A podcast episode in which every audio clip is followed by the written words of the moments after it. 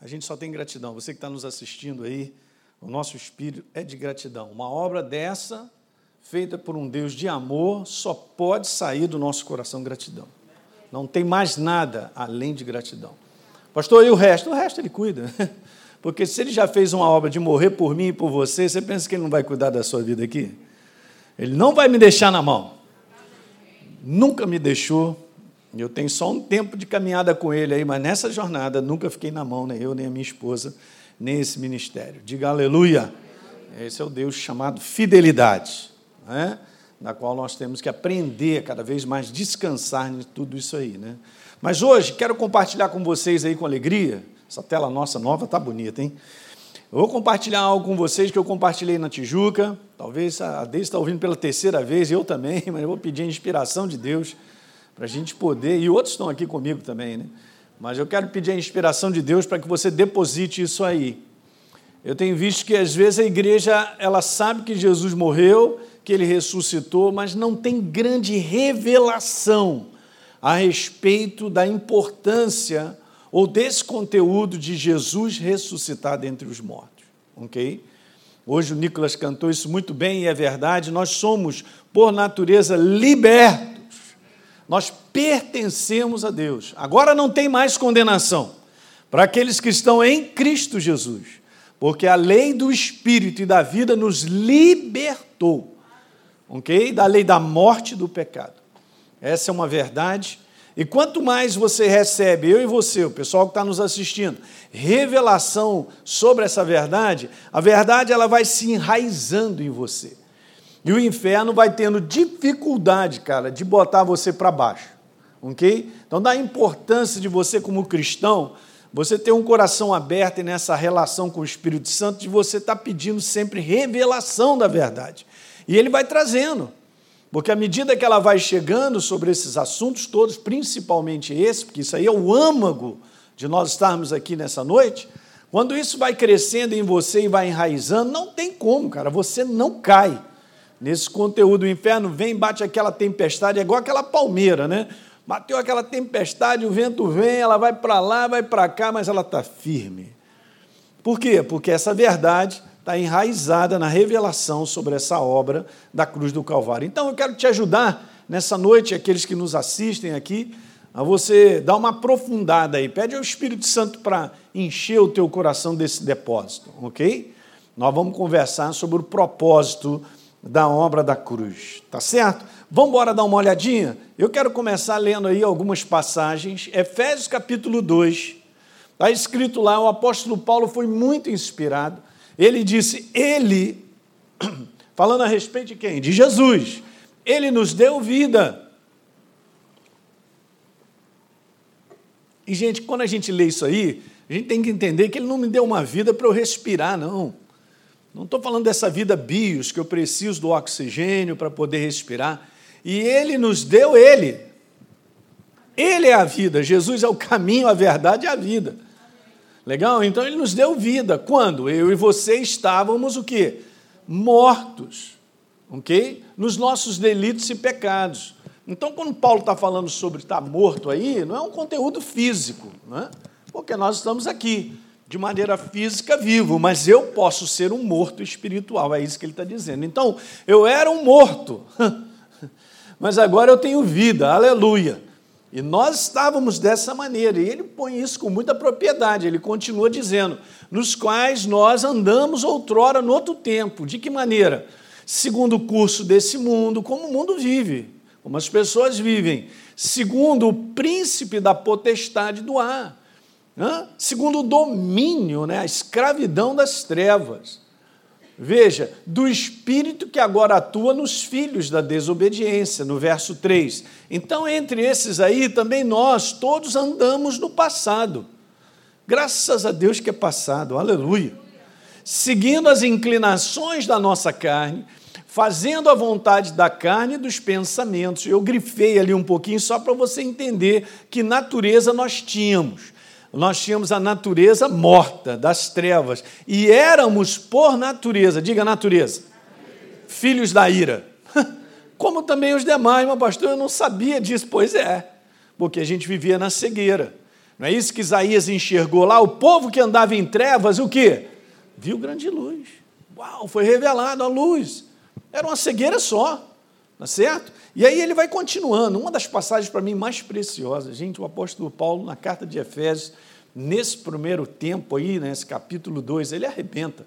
E depois ele diz assim: Mas Deus, sendo rico em misericórdia, por causa do grande amor com que nos amou, gente. Uhul. Olha aí que legal.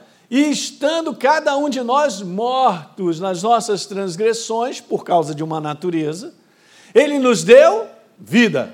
Juntamente com quem? Com Cristo, com Jesus. Pela graça nós somos salvos e juntamente com Jesus nos ressuscitou e nos fez assentar em regiões celestiais em Cristo Jesus. Meu Deus, vamos continuar que tá bom, pastor, é verdade. Deus fez isso para mostrar nos tempos vindouros a sua suprema riqueza, da sua graça em bondade para conosco em Cristo Jesus. No verso 8, porque pela graça, pela manifestação do amor dele, nós somos salvos, mediante o quê? Ah, muito legal, né? Então não é só a graça salvadora, tem a parte do homem esticar e receber por fé. Hum, detalhe importante, ok? Então, beleza, mediante a fé, e isso não vem de vocês, é dom de Deus. A manifestação dele não tem nada a ver comigo. Daí então, Paulo ele dá uma, uma colocada nesse conteúdo aí, ó. Não é de obras humanas. Eu botei entre aspas, isso não está na Bíblia, mas é esse o conteúdo. Não é por mérito nosso, não é por esforço nosso, não é porque nós somos gente boa, é que nós vamos um dia estar com Deus para sempre. Eu falei isso lá na Tijuca hoje de manhã, sabe, gente? E é importante entender. Não é a minha justiça, não é a minha bondade, não é o que eu faço de caridade, não é o que eu ajudo as pessoas, e eu me considero a pessoa mais legal sobre a face da terra, mas isso não me dá aquilo que é fundamental para estar com Deus para sempre a natureza dele. Porque Jesus morreu na cruz do Calvário justamente para que eu creia que ele fez a obra e por causa dessa obra, ele me dá acesso por causa do seu amor quando nós cremos. Isso não é glória de homem, gente, é de Deus para sempre. Para todo mundo tem que dar glória a Deus pelo que ele fez. Porque se eu hoje sou salvo, transformado, eu sou uma nova criatura e você também, é por causa do mérito de Jesus. Não tem nenhum mérito nosso. Diga aleluia. E Deus qualifica todo mundo e bota todo mundo igual. O mais ruim, o ruim o melhor, o pior, sei lá, tal, isso aí para Deus não tem nada a ver.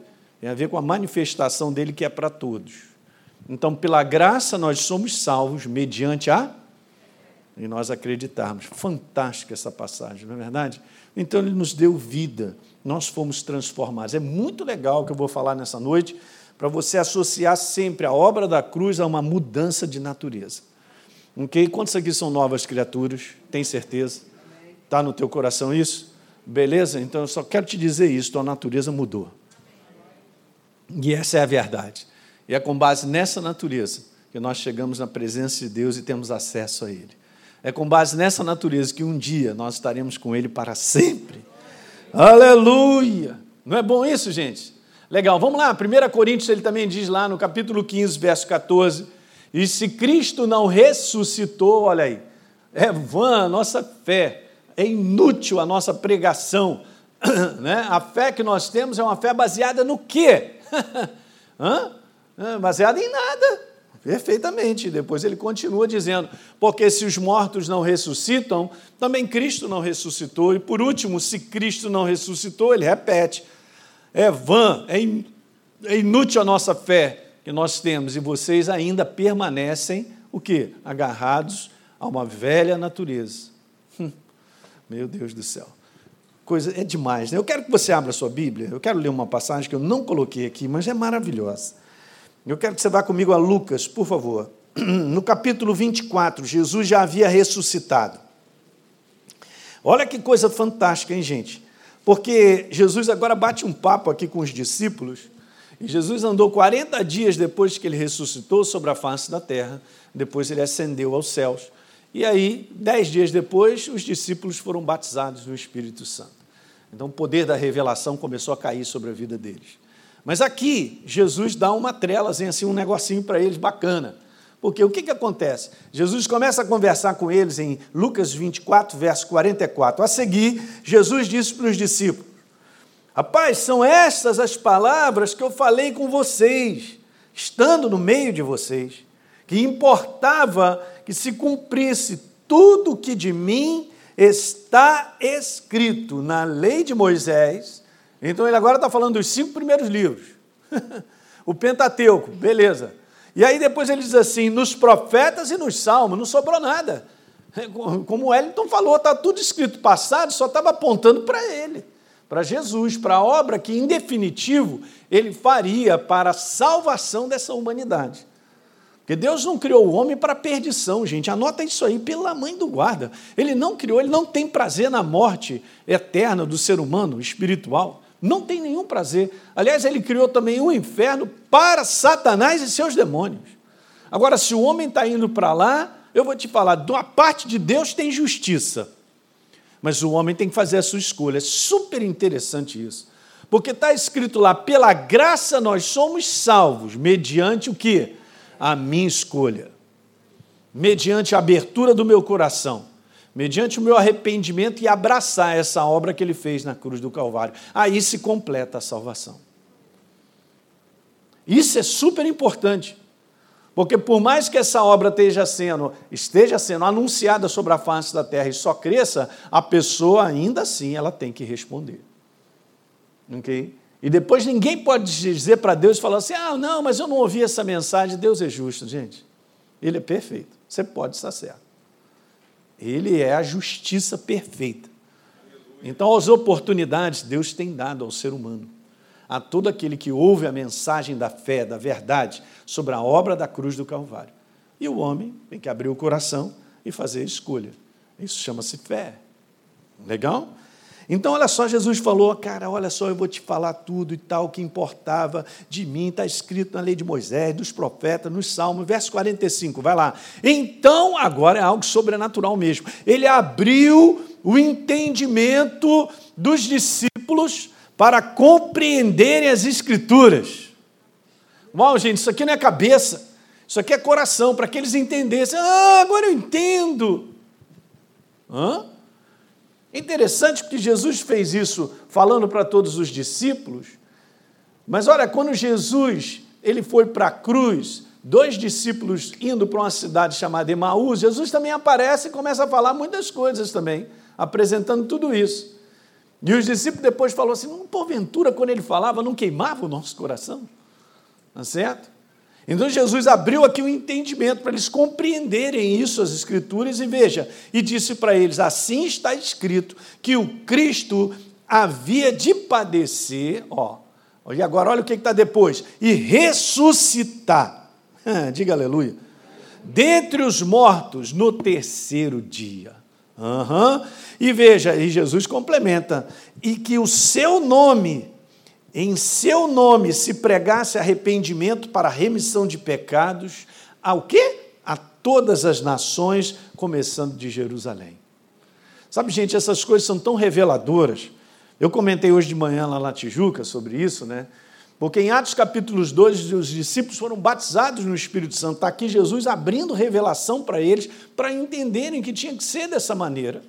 Legal. E depois chega lá em Atos capítulo 10, quando Pedro é convidado né, pelo Espírito Santo, acompanha esses homens que vão chegar e para a casa de Cornélio. Cornélio eh, juntou a família dele toda lá, esperando, porque ele teve uma visão, e Deus falou para chamar Pedro, para que falasse para ele. Juntou a família inteira, nós estamos prontos aqui para te ouvir, o que, é que você tem a dizer. E Deus tem uma palavra através de você, Pedro. E aí Pedro chega na casa de Cornélio, que era um gentio, e os judeus não podiam entrar nas casas dos gentios, você vê. E Pedro ele começa lá o discurso, bem, bom, eu não sei porque eu estou aqui e tal, mas olha, eu obedeci, mas eu não posso entrar na casa de não sei o que e tal. E de repente, gente, o Espírito Santo cai naquela casa, aleluia. Acho que Pedro estava demorando demais. Ele falou assim: dá licença, Pedro. Bum. Beleza. Caiu naquela casa, todo mundo batizado no Espírito Santo, eles ficaram assim, hã? O quê? Olha aí, Presta atenção, gente, eles também receberam o mesmo dom que nós recebemos. Batizou todo mundo nas águas, uma festa, diga aleluia. Beleza, que coisa tranquila. Agora, olha só, aí Pedro começa a entender de que Jesus, então, ele morre na cruz do Calvário e ressuscita, não é para o povo judeu, não, é para a humanidade. E aqui Jesus já estava anunciando isso, que ele diz assim: ó, remissão de pecados a todas as nações. Esse sabe quanto tempo mais ou menos é de Atos capítulo 2 para Atos capítulo 10? Gente, mais ou menos uns 10 anos. Depois de Pedro ser cheio do Espírito Santo, em Atos capítulo 2, ainda levou 10 anos até ele ter a revelação completa de que a obra de Jesus era para todos. Que não tem exclusividade. É para todos os povos, línguas e nações. Diga glória a Deus. E é o que está acontecendo sobre a face da terra. Hum. É demais essa passagem. Então vamos falar um pouquinho sobre os cinco propósitos da obra da cruz, primeiro. E esse aqui é o cerne da questão, e eu quero te falar que os cinco eles se compõem, na verdade, são sequências. Tá legal? Eles não são isolados. Eles estão ligados um com o outro. E esse é o primeiro deles. O propósito da cruz era o grande plano do amor de Deus para resgatar o homem. Ok? Nós sabemos pela Bíblia que Deus é amor. Então, se você sabe, você tem que acreditar que Ele é. Porque se a gente ficar procurando um sentimento, vai ficar estranho. Daí esse é o grande diferencial na vida do cristão e começa a andar pela fé, por aquilo que acredita no que está escrito e não por aquilo que sente. Não queira buscar um sentimento que Deus te ama mas você todo dia declara a verdade, acredite com o teu coração que Deus te ama, porque Ele te ama, porque Ele fez essa obra. Esse é o grande plano do amor de Deus. Aliás, gente, a fé, ela existe porque Deus se manifestou no amor dele, para que nós pudéssemos, então, pela fé, receber tal obra que ele fez na cruz do Calvário. Mas isso é a prova de que tudo começou com o amor dele. Eu quero ler algumas passagens só para você rapidamente dar uma olhada. E nós conhecemos João capítulo 3, verso 16, porque Deus amou o mundo de tal maneira que deu seu Filho unigênito para todo que nele crê não pereça, mas tenha vida eterna.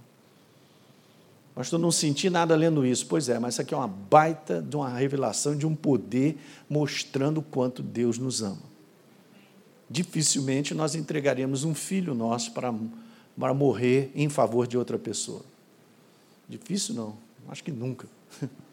ok? Mas Deus entregou o filho dele. Então, o que ele fez é a prova que Deus nos ama. Jamais duvide do amor de Deus sobre a tua vida. Okay? Se o inferno vier te perturbar, que você está largado, nada acontece, e que você está enfrentando coisa, cadê o amor de Deus? Eu estou procurando sentir, não acho, sai fora disso, porque você não vai caminhar com a verdade a respeito de Deus nessa base de sentimento. Você vai caminhar com base no que está escrito. Ele te ama. Senão ele não morreria no nosso lugar. E isso alegra o teu coração, porque é por fé que nós caminhamos e nós cremos.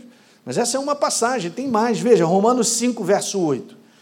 Mas Deus prova o seu próprio amor para conosco pelo fato de eu sentir que Deus me ama. Diga amém. Não está escrito isso, pastor. Você está inventando aí. É verdade, não é isso que está escrito. Então, olha só que interessante. Mas Deus prova o seu próprio amor para conosco pelo fato de Cristo ter morrido por nós, sendo nós ainda pecadores.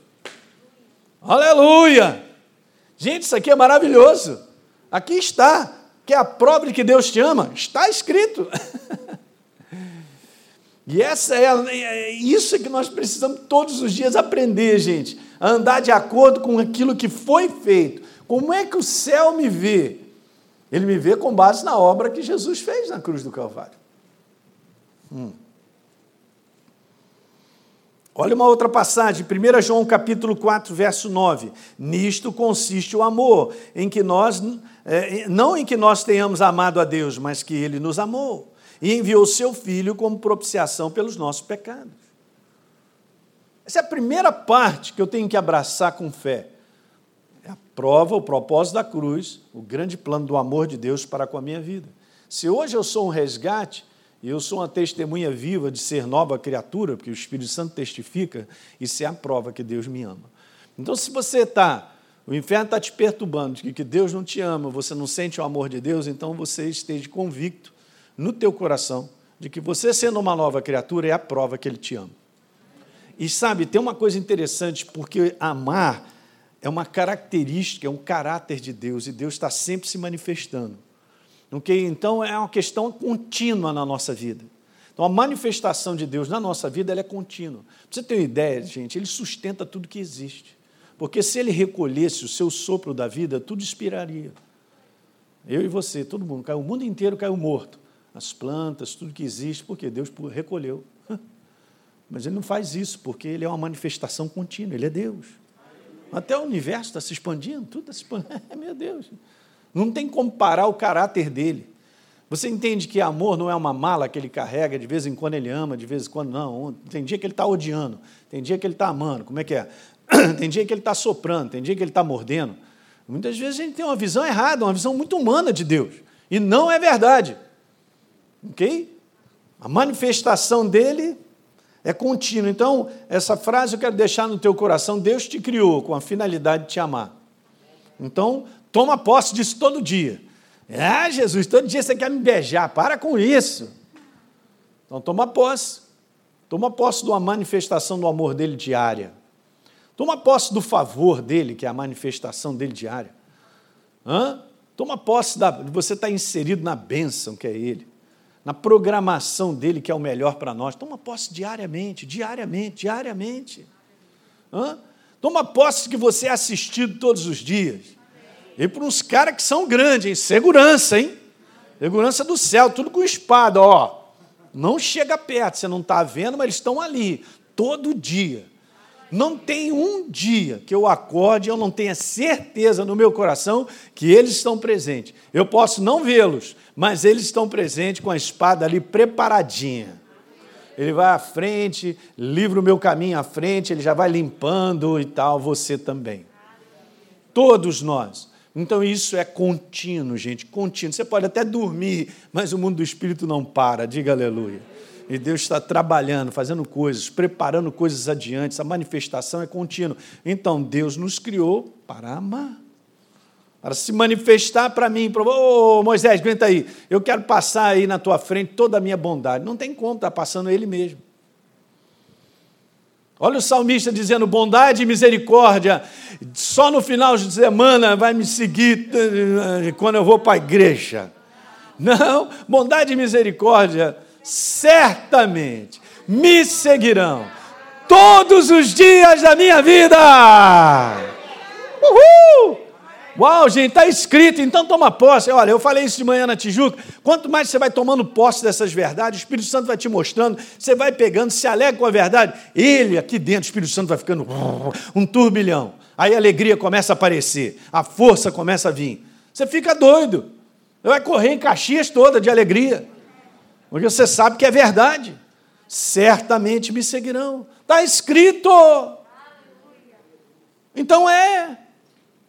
É, mas eu não sinto. Sai da lama, jacaré. Fala para o teu irmão, sai da lama. Eu estou te falando porque essa é a questão dos cristãos mudarem a sua vida para sempre. A entenderem que nós não dependemos de sentimento. Nós dependemos de uma obra já estabelecida e feita, está escrito. Satanás, sai fora, está escrito. Eu sou nova criatura. Você está dizendo que eu não sinto isso. Você está dizendo que eu sou um caidinho, que eu sou um bagaço. Mas eu vou te dizer quem você é: inimigo derrotado, que vai para o lago de enxofre. Essa é a tua sentença para a eternidade. Começa a mandar assim para você ver se os demônios não correm. Então fica querendo confundir o povo de Deus, porque não está estabelecido na verdade. Aí não funciona mesmo, né? Nós estamos brincando de igreja aqui. Ah, Jesusinho é bom, Jesusinho é bom. Jesusinho é muito mais do que bom, ele é Senhor e Rei. Está sentado num trono. Será que a gente tem entendimento e visão sobre quem ele é? o rei glorificado, do qual João viu, caiu prostrado e falou para ele assim: Olha, João, o negócio é o seguinte: eu tive morto, mas hoje eu estou vivo, cara, e tenho as chaves da morte e do inferno. Fala aí para mim. Aí a gente começa a dar tapa na cara do inferno. Como é que eu dou tapa na cara dele, gente? Porque eu estou sentindo. Eu estou sentindo que estou sentindo que não vai dar certo. Estou sentindo que está piorando. Estou sentindo que não, não vai dar certo. O que está escrito é o que está valendo. Isso chama-se o sistema fé. O depósito que nós damos de escolha de acreditar no que está escrito. E se posicionar com ele faz toda a diferença. Eu estou te falando isso que eu estou ministrando aqui para vocês nessa noite, aqueles que estão nos assistindo, a maior parte dos cristãos não tem isso enraizado no coração de maneira plena. A maior parte dos cristãos vive na dependência de sentimentos. Estão sentindo bem, então está tudo legal com Deus. Se não estão sentindo bem, estão sendo carregados pelo inferno, condenados, com uma opção de coisa acontecendo e acha que está tudo acabado. Não funciona. Essa é a igreja mais instável mas a igreja que anda na estabilidade de uma obra feita, porque Deus não muda, Ele é o que Ele é, foi estabelecido.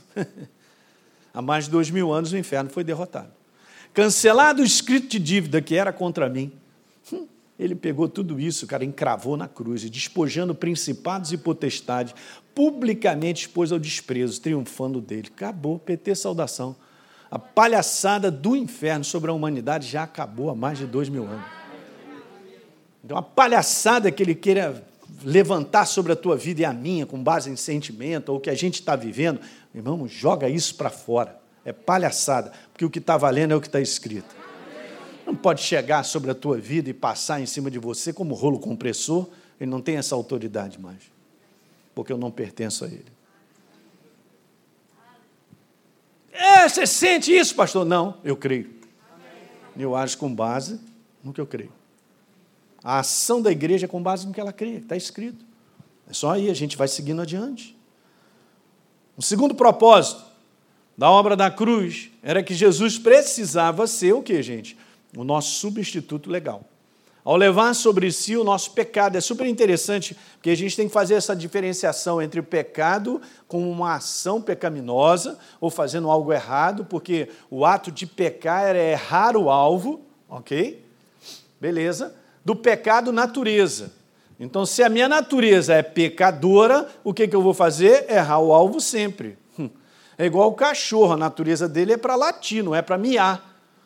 Então não tem jeito, desde cachorrinho pequeno até cachorro grande, ele vai latir, porque é a natureza dele.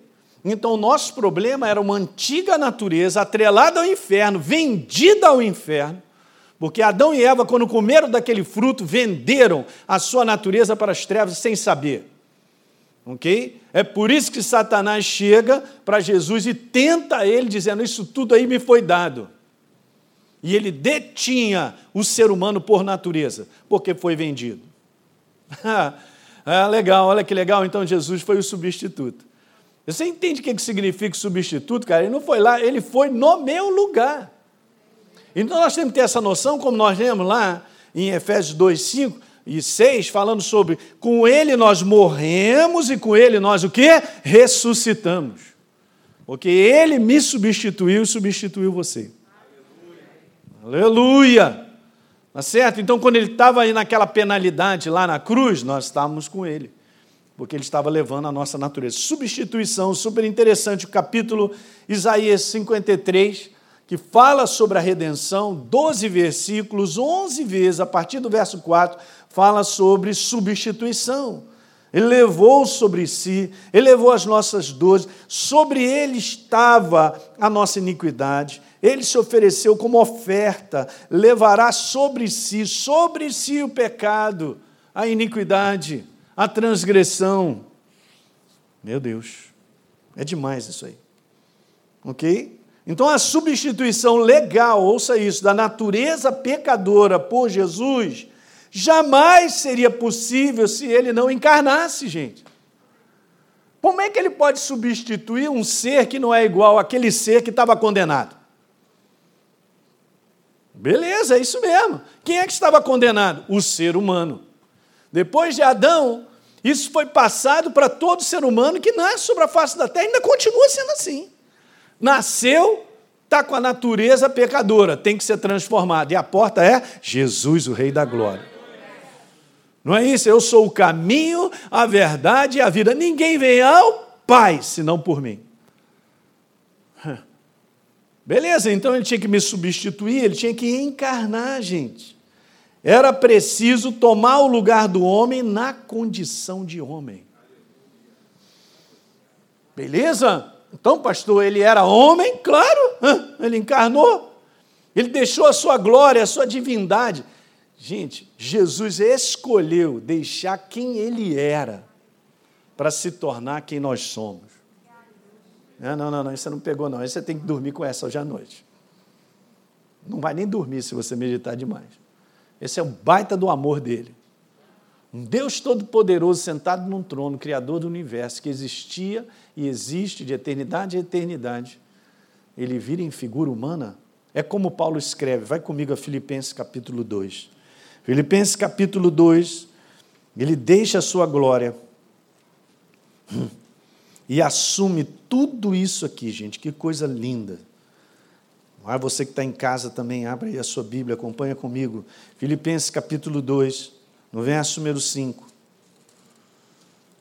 Então está lá escrito assim: tem de vocês o mesmo sentimento que houve também em Jesus, pois ele, subsistindo em forma de Deus, não julgou usurpação como usurpação ser igual a Deus, igual a Deus.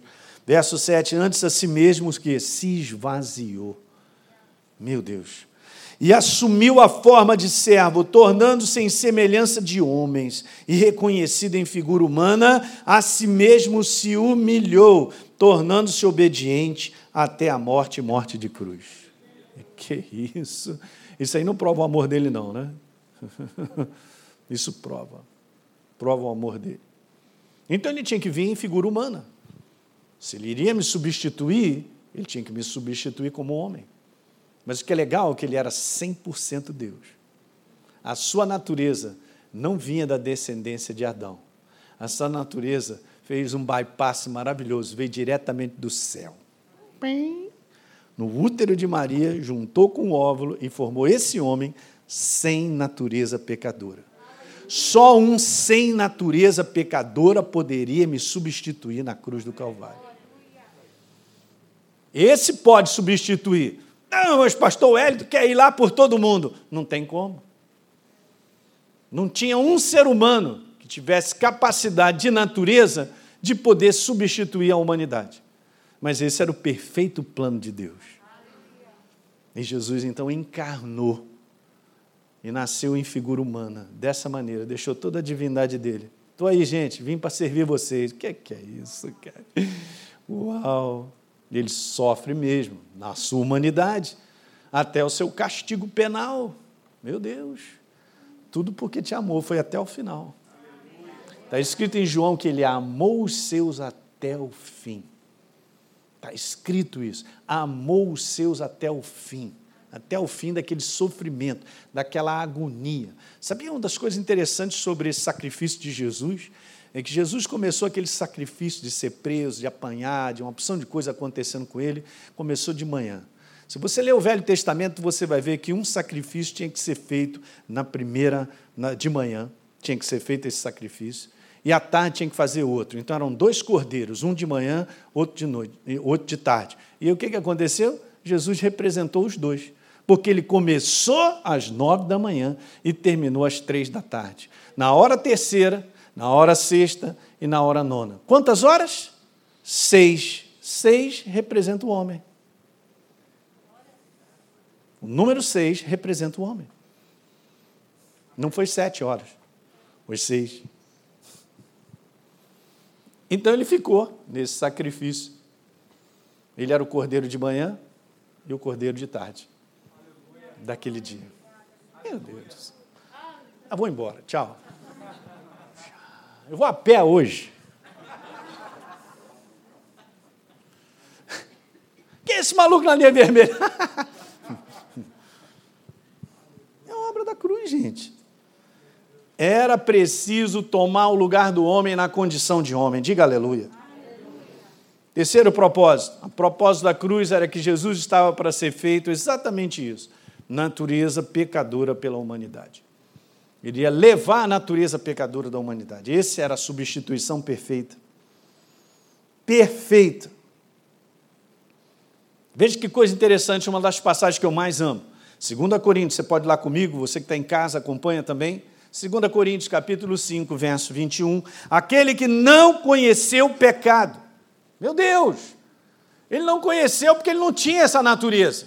E muitas vezes, quando o apóstolo Paulo fala sobre pecado, ele está falando de natureza, principalmente Romanos capítulo 6, que a gente vai ler dois versos daqui a pouquinho. Ok? Presta atenção nisso que eu estou falando para vocês. Então está escrito aí: aquele que não conheceu pecado, natureza. Beleza, então Deus o fez pecado por nós, olha a substituição. Ok, o que, que acontece? Para que nele, nessa obra, nós fôssemos feito o quê? A justiça de Deus e libertasse o homem definitivo.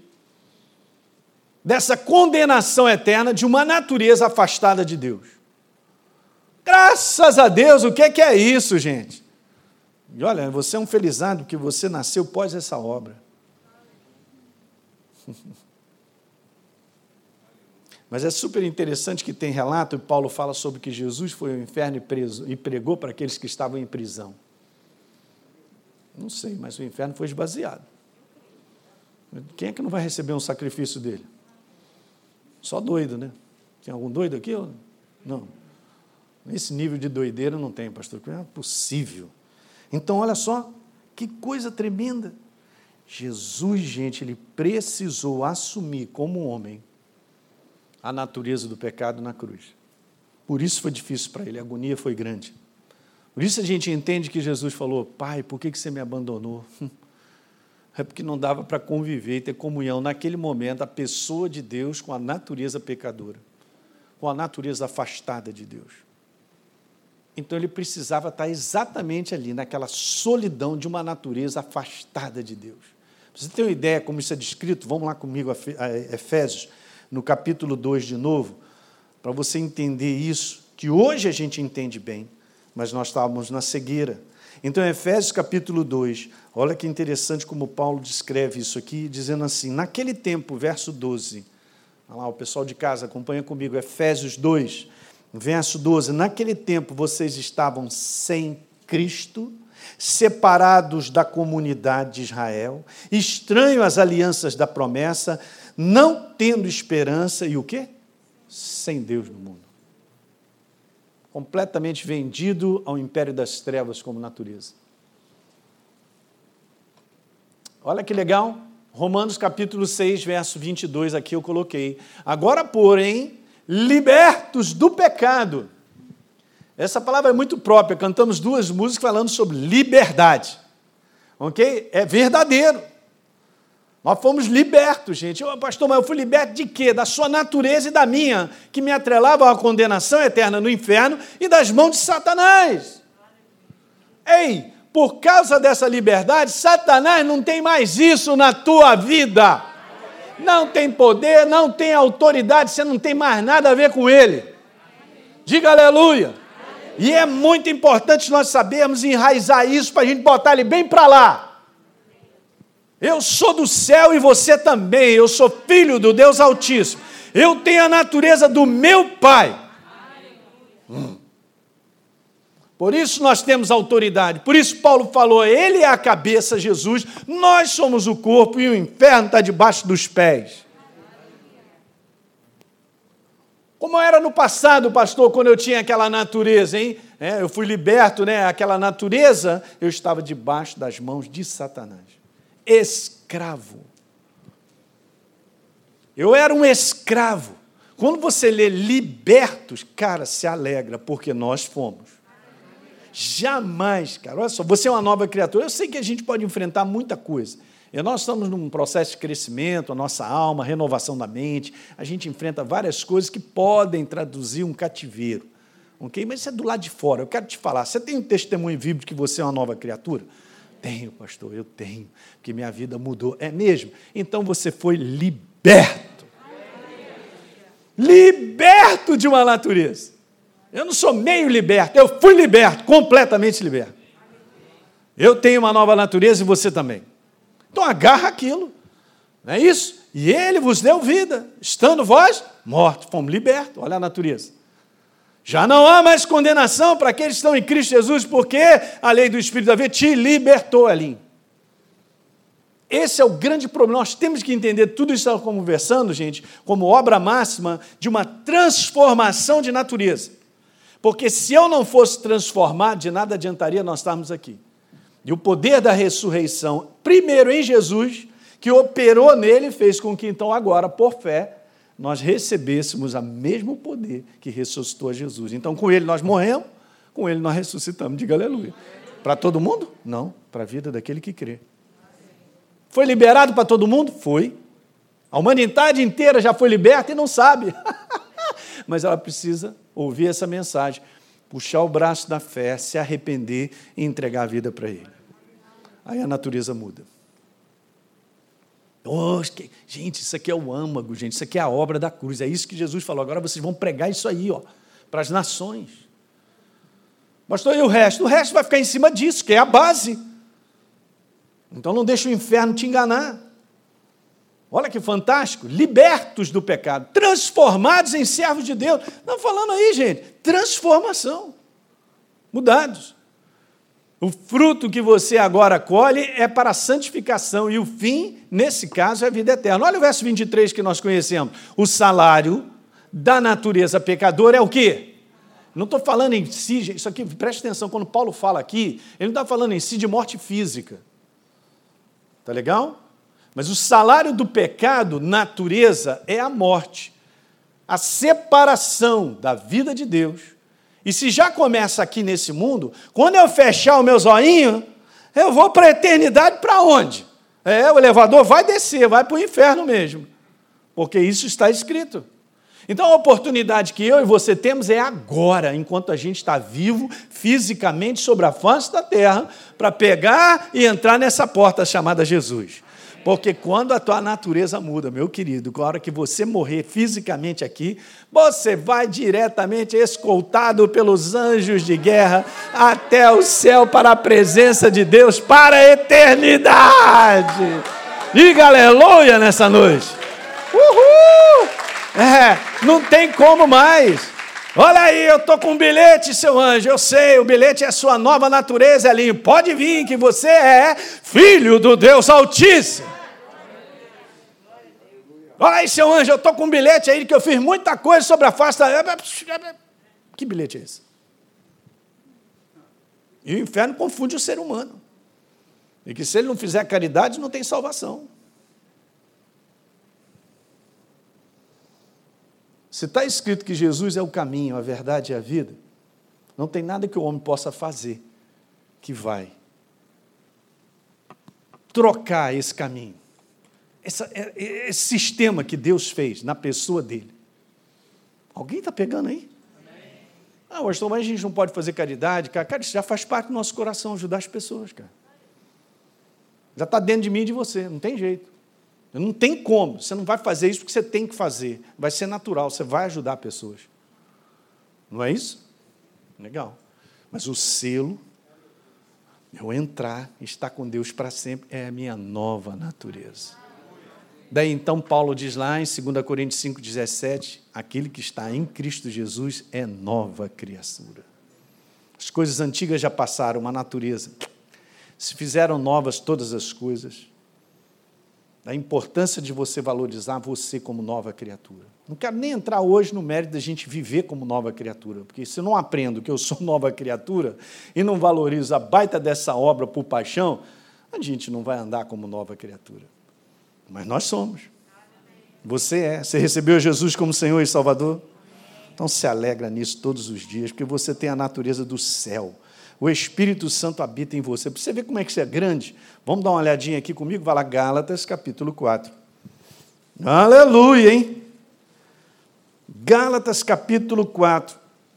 Então Jesus veio na plenitude do tempo, verso 4. Ele enviou seu filho nascido de mulher, olha aí, encarnou debaixo dessa lei para resgatar, pagar um preço, a fim de que recebêssemos a adoção de filhos. Veja, gente, está falando sobre paternidade, estou falando sobre DNA. E veja, jamais esqueça isso, porque está escrito aí, ó. O que está escrito? Agora, porque vocês são filhos, diga eu sou filho. Está escrito, então eu sou filho. Está escrito, eu assumo, e é verdade, eu sou uma nova criatura, eu sou o quê?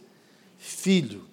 E se você é filho, ele envia o teu espírito, o quê? O espírito de Jesus, Espírito Santo de Deus, que agora eu posso dizer assim, Pai. Eu quero te falar, se tirar o teu sangue, vai dar o DNA do teu Pai celestial. Mas você tem que ter consciência disso. Então rola aqui dentro de mim o quê? O DNA do meu Pai, a natureza do meu Pai. Por isso podemos chamar de Pai. Não é maravilhoso Deus ter te criado na condição de filho? Isso não é revelação, não? Claro que é. E não é um serzinho criado, não. Gente, não tem nada escrito nesse livro que o homem tem que saber a respeito de Deus, porque ele escreveu, é ele mesmo. Não tem nada aqui superior aos homens, em termos de criação. Eu vou repetir, que acho que você não está. Eh, Jesus, mexe. Não tem nada que Deus tenha criado e mostrou para mim e para você que seja superior a mim e a você em termos de criação. Porque nós fomos criados na mesma imagem e semelhança, nós somos da espécie de Deus, um ser falante, um ser espiritual falante, pensante. Beleza, então agora o que, que eu me tornei uma vez que eu recebi o sacrifício de jornei, de, de, de Jesus? Eu me tornei o quê? Eu me tornei filho. Olha aí quantos filhos. Olha no mundo inteiro todos com direito. Veja o verso 7, que é fundamental aí. Está escrito ali: você era escravo. Você era escravo de uma natureza. Você pertencia às trevas, mas agora você é filho, então você agora é herdeiro. Aleluia! Sou herdeiro de Deus. E, pastor, o que a gente vai fazer depois? Não sei, mas nós somos filhos, somos da família. Hã? E os propósitos deles são eternos. Volta aí um pouquinho para frente, Efésios capítulo 2. Paulo escreve coisas maravilhosas aqui nesse capítulo. Ele diz lá assim, ó, por meio dele, verso 18, ambos, né, qualquer, é, aqui ele estava falando do gentio e dos judeus, ambos temos acesso ao Pai em um espírito, verso 19. Assim, Elinho, tu não é mais estrangeiro, cara. Hum? Presta atenção, gente. Nós somos cidadãos de onde? Do céu, do reino de Deus. Eu nasci lá, cara. Porque eu não sou um estrangeiro chegando um passaporte para ver se entra. Não entra. Nós somos cidadãos do céu, não, vocês não são estrangeiros e peregrinos, vocês são concidadãos do santo. Você, está escrito, eu grifei na minha Bíblia, você é da família de Deus. Aí o anjo vai querer te barrar, não pode entrar, o cara é poderoso. Mas aí você fala assim: olha, o seu anjo, eu sou filho. O quê? Você é filho? Perfeitamente, vou até te escoltar, vamos comigo. Aleluia. Você pensa que no mundo do Espírito, que eu estou conversando com vocês aqui, que é a palavra, eles estão se alegrando com tudo isso, cara. E o céu se alegra.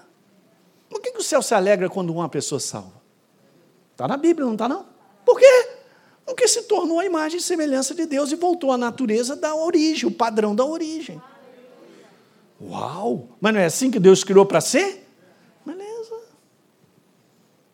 Quando a gente fala sobre isso aqui, gente, a gente vai alegrando o nosso coração, você vai tomando posse, enraizando. Meu Deus do céu, o céu está em festa. Os anjos aqui estão doidos, batendo um no outro, rolando cabeça, assim, correndo, virando, dando cambalhota, pulando por causa da obra de Jesus. No final dessa história, tudo que nós estamos conversando é para glorificar aquele que vive e reina para sempre, aquele que é adorado para sempre, o Rei, o Rei dos Reis, sentado num trono de glória. É duro encontrar com ele como Rei, hein? Hum. É. Quarto, propósito da cruz. A gente já está terminando. Aleluia. Que Jesus estava prestes a morrer espiritualmente no nosso lugar. E é verdade, porque ele tinha que levar essa natureza afastada de Deus. Quando a gente fala mortos espiritualmente, gente, é muito importante entender isso aqui, ó. Que a consequência do pecado dessa natureza é a morte espiritual. A morte espiritual é a ausência da natureza de Deus. O homem perdeu, Adão e Eva perderam, porque Deus falou: vocês vão morrer. Mas não morreram fisicamente naquele dia. Pelo contrário, ainda viveu 900 e tantos anos. Mas morreram espiritualmente. O que é então a morte espiritual? A ausência da natureza de Deus. Ficaram perdidos. Na verdade, eles acabaram se atrelando às trevas. É super interessante. escravos das trevas. Por isso que Deus bolou esse plano, dele vir como homem e pagar essa penalidade no nosso lugar como substituto. É um grande resgate, ele pagou o preço dele mesmo para que nós pudéssemos ser livres. Morte espiritual é o afastamento da natureza de Deus. A humanidade estava afastada dessa, dessa, dessa natureza de Deus, justamente por causa do pecado de Adão e Eva. Mas não está mais, porque Jesus já fez a obra. E você é um felizado, cara, é um abençoado, porque você recebeu essa obra no teu coração. Eu estou falando isso para você. Ah, mas a minha vida. Não olha a tua vida, não, cara. Esquece o lá de fora. Pensa só no que você tem. Eu me lembro disso. Há muitos anos atrás, estava viajando para visitar meus primos e meus tios, que moram em Belo Horizonte, e eu estava num cometa daquele da vida de madrugada, descendo a BR-040, aleluia. Beleza, e lá, sei lá onde, a gente parou, estava de madrugada, 20 minutos para quem quer lanchar. Ninguém queria, todo mundo dormindo e eu com fome. Eu vou comer um sanduíche, não quero nem saber. Desci do ônibus e tal, sentei assim no balcão, não tinha ninguém, mas tinha uma Bíblia enorme, né, com aquela plataforma assim, uma Bíblia católica. Né? Depois eu estava lendo lá o, o livro que eu estava lendo, esse versículo, era um livro chamado Eclesiástico ok? Porque na Bíblia Católica tem Eclesiastes e Eclesiástico, dois, dois livros, um diferente do outro. Nós temos Eclesiastes, ok? Legal. Aí tá lá, peguei um versículo que estava lá, e aí eu fiquei meditando naquilo o tempo todo da minha viagem, porque eu achei interessante. Falando a respeito, gente, da nossa vida aqui, é como se fosse uma gota num oceano de eternidade. Olha que legal. Aí eu fiquei o quê? No dentro do ônibus depois, né? pensando assim, meu Deus, eu chego na beira da praia, pego ali a Barra da Tijuca, vou lá com um conta-gotazinho, pego ali, né, encho o conta-gota, só de encher o conta-gota, pego lá uma gota e jogo na minha mão. E aí olha aquele mar. Essa gota, gente, representa o tempo nosso sobre a face da terra, num mar de eternidade. Bom, aquele negócio, eu fiquei doido com aquilo. Você tem uma ideia, então, que essa obra foi feita e você recebeu, você foi transformado numa nova criatura. Isso aqui não é nada, gente. Mas aqui também se define para onde você vai e eu também. O homem só define, preste atenção você que está me assistindo, para onde ele vai. Ou ele recebe o sacrifício de Jesus como Senhor e Salvador, ou ele continua com a sua natureza pecadora e, quando fechar os olhinhos físicos, vai descer para o inferno. Não porque Deus quer, não porque Ele providenciou isso. Tudo erro humano lá no início de Adão e Eva, que foram tentados pela serpente, por Satanás, caíram na tentação e Deus então arrumou um plano B, maravilhoso. Mas a justiça já foi feita, gente. Ok? É muito importante a gente entender isso. É muito importante sairmos, todos nós aqui, e você também que me assiste em casa, com a certeza que você é uma nova criatura, porque Jesus já pagou um preço, ele fez uma obra, é só você receber por fé. Porque essa notícia está sendo anunciada. Ok? Então nós estamos proclamando a libertação através de Jesus, o Rei da Glória. E quem receber é transformado numa nova criatura. E o dia que fechar os olhinhos, vai estar na eternidade com Deus. Não, mas eu sou amigo do Luan, tocava com ele. É, eu estava tá sempre na igreja, pastor, era diácono da igreja. Ah, é, supremo apóstolo. Nada disso está valendo. A coisa humana de nós nos reunirmos, fazermos tudo isso é importante, nós servimos a Deus, mas não é o que a gente faz que define a nossa natureza. Não é o, o serviço que nós fazemos que define a nossa natureza. O que define a minha a sua natureza de transformar e ser liberto é você receber o sacrifício de Jesus. Se arrepender e falar: Eu te recebo como Senhor e Salvador da minha vida. Pronto. Beleza. Agora vai fazer parte da família. E o dia que você chegar, o teu dia chegar, e o meu também, de partirmos, aí vem a escolta celestial. Na minha escolta, eu já pedi uma motocicleta para eu ir de motocicleta para o céu. Eu não sei como é que, ele, que Jesus vai dar um jeito, mas vai trazer uma. Você entende isso, gente? Isso é glorioso. Hã? Isso é glorioso. Quem está quem tá dormindo, diga aleluia. Graças a Deus. Não dorme, não. Porque a tua vida depende dessa resposta à obra que ele fez na cruz do Calvário. Sabia? Estar na igreja não significa nada. Servir na igreja não significa nada. Conhecer os pastores são maravilhosos, os pastores daqui, meu Deus do céu. Não significa nada. Sou amigo, comi com ele, ele me chamou a comer bacalhau. É, Marquinhos? Está me devendo, hein? Beleza. Nada adianta. Hum. Mas no dia que você entregar a tua vida para Jesus, fala, Senhor, não dá. É você, você é o Senhor. Você fez uma obra. Aí a tua vida muda. Muda de dentro para fora. Esse é o âmago. Quando Jesus disse para Nicodemos, importa nascer de novo, é porque ele estava dizendo, tua natureza tem que mudar, cara. Você não pode mais seguir e andar com Deus dessa maneira. Você está fazendo só por rito isso aí, cara.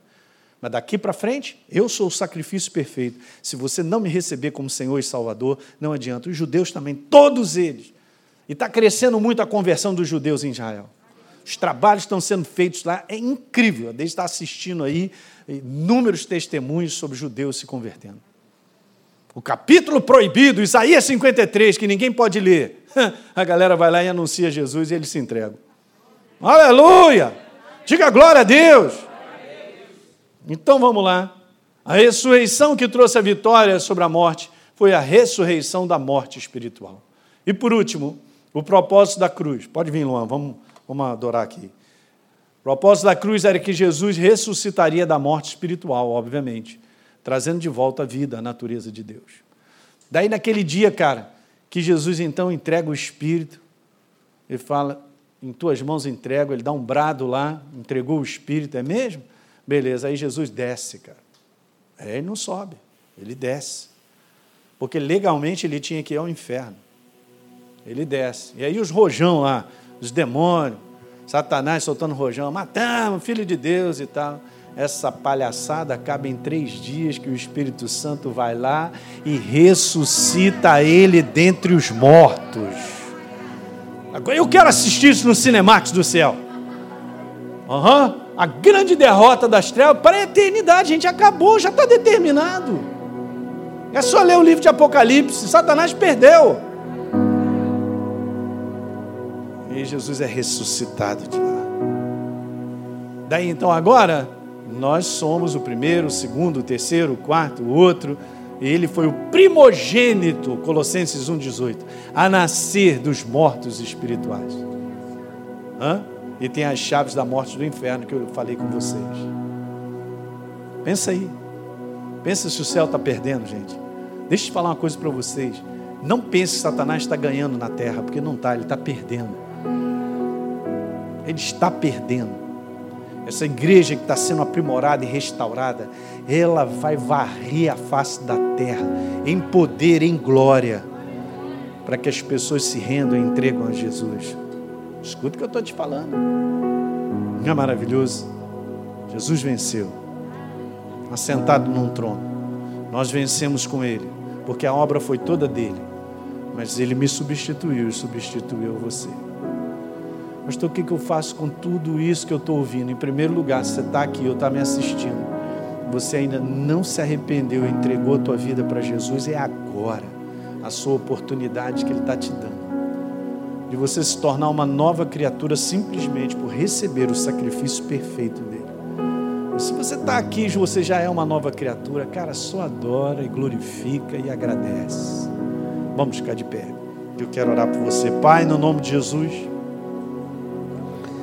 Eu oro nessa noite como orei pela manhã, Pai, de gratidão por uma obra feita tão fantástica, de um amor tão, tão intenso, tão perfeito, ao ponto de dar a vida por nós de encarnar e vir em figura humana, se esvaziar, se humilhar ao ponto em obediência de ir para a morte, assim como aquela ovelha que vai para o matadouro, Senhor, em nosso lugar. Em tamanho sacrifício físico, tamanho sacrifício das emoções, da alma, do interior. Nós não sabemos o que Jesus enfrenta, mas nós cremos nessa obra que ele ressuscitou no terceiro dia e manda dizer para os discípulos: vá adiante, porque eu quero falar com ele, eu quero me reunir com eles. E Jesus passa 40 dias sobre a face da terra, com os discípulos e com tantas pessoas que o viram depois de ressuscitado. Você está aqui nessa noite, ou você que me assiste, feche seus olhos. E você nunca ainda tomou essa decisão, nunca teve essa consciência interior de que você precisa entregar a tua vida para Jesus como Senhor e Salvador. De repente a igreja sempre é um ambiente bom, você gosta de ir, mas lá no seu interior você sabe que ainda você não se entregou para Ele. Hoje é a tua oportunidade. De olhos fechados, se você quer entregar a tua vida para Jesus, ou você que está me assistindo, eu não, não preciso te ver em casa. Mas basta o teu coração concordar e se entregar a essa proposta que não é minha, é do Espírito Santo. Se você quer se entregar nessa noite e se tornar uma nova criatura e receber Jesus como Senhor e Salvador, levanta a tua mão que eu quero orar por você. Alguém no nosso meio ainda não tem essa certeza que é nova criatura? Levanta sua mão com firmeza, porque Ele chama todos nós, queridos, não tenha dúvida.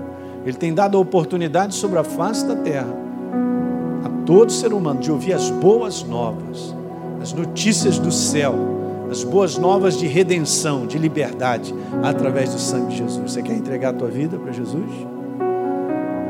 Amém. Então você que está em casa aí, muita gente nos assiste, muita.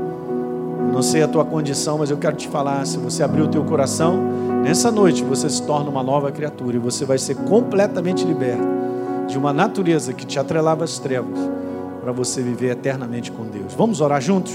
Diga assim comigo, Pai, eu amo a tua palavra. E essa palavra declara enfaticamente que só existe um caminho: Jesus. Ele é o caminho, a verdade e a vida. Ninguém chega a Deus senão por mim. Portanto, Pai, nessa noite eu declaro, com o meu coração, com a minha boca, eu sou uma nova criatura. Eu entrego meu espírito a Ti. Eu tomo posse da obra da cruz do Calvário. Eu entrego totalmente o meu ser a Ti. E te reconheço conscientemente que Tu és Deus, Salvador, que Jesus é Senhor da minha vida. Confesso com os meus lábios. Cancelo o meu passado, porque não te conhecia. Mas a partir de hoje eu vou andar contigo todos os dias da minha vida. Aleluia! Vem Espírito Santo morar em mim. E agora eu me torno residência da natureza de Deus para a eternidade. No nome de Jesus. Diga glória a Deus. É isso, obra feita. Amém, igreja? Uh, que privilegiado nós somos, né? Meu Deus estava aí, sei lá, com 22 anos aí, eu recebi essa mensagem, cara. Graças a Deus. E Deus me deu a oportunidade, porque Ele dá para cada um de nós. É interessante, né? Cada vida tem uma história. Eu passei por uma faculdade, obviamente para aquilo que eu queria fazer,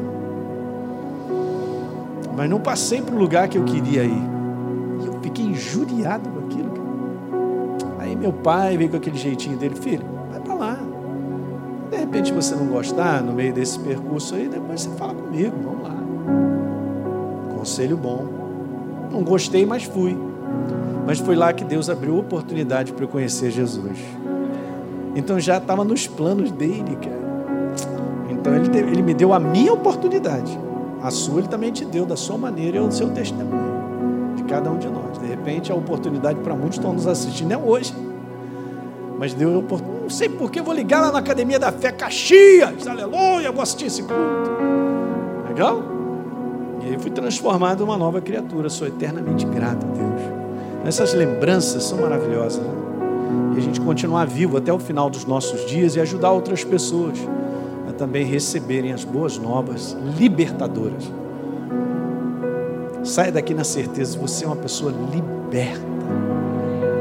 Porque você tem uma nova criatura tem uma nova natureza, perdão. Diga, eu sou liberto.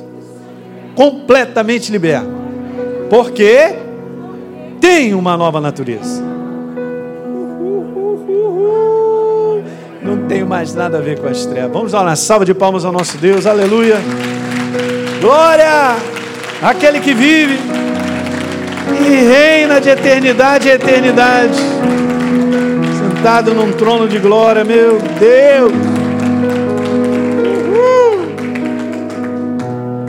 É. Glória a Deus, né? Glória a Deus. Pai, quero te agradecer por essa noite maravilhosa que a gente teve esse domingo maravilhoso. Eu declaro uma semana abençoada para cada um dos meus irmãos que estão aqui, que estão assistindo. Uma semana na tua presença, uma semana de vitória, debaixo da tua orientação, debaixo da tua direção. Declaro em nome de Jesus portas abertas e uma semana maravilhosa para louvar e engrandecer o nome de Jesus. E que todos digam amém e glória a Deus. Aleluia. Deus te abençoe. Visitante, tem uma plaquinha lá atrás. A gente vai ter o maior prazer em te conhecer. Então vai lá receber teu presente, tá bom? Deus te abençoe.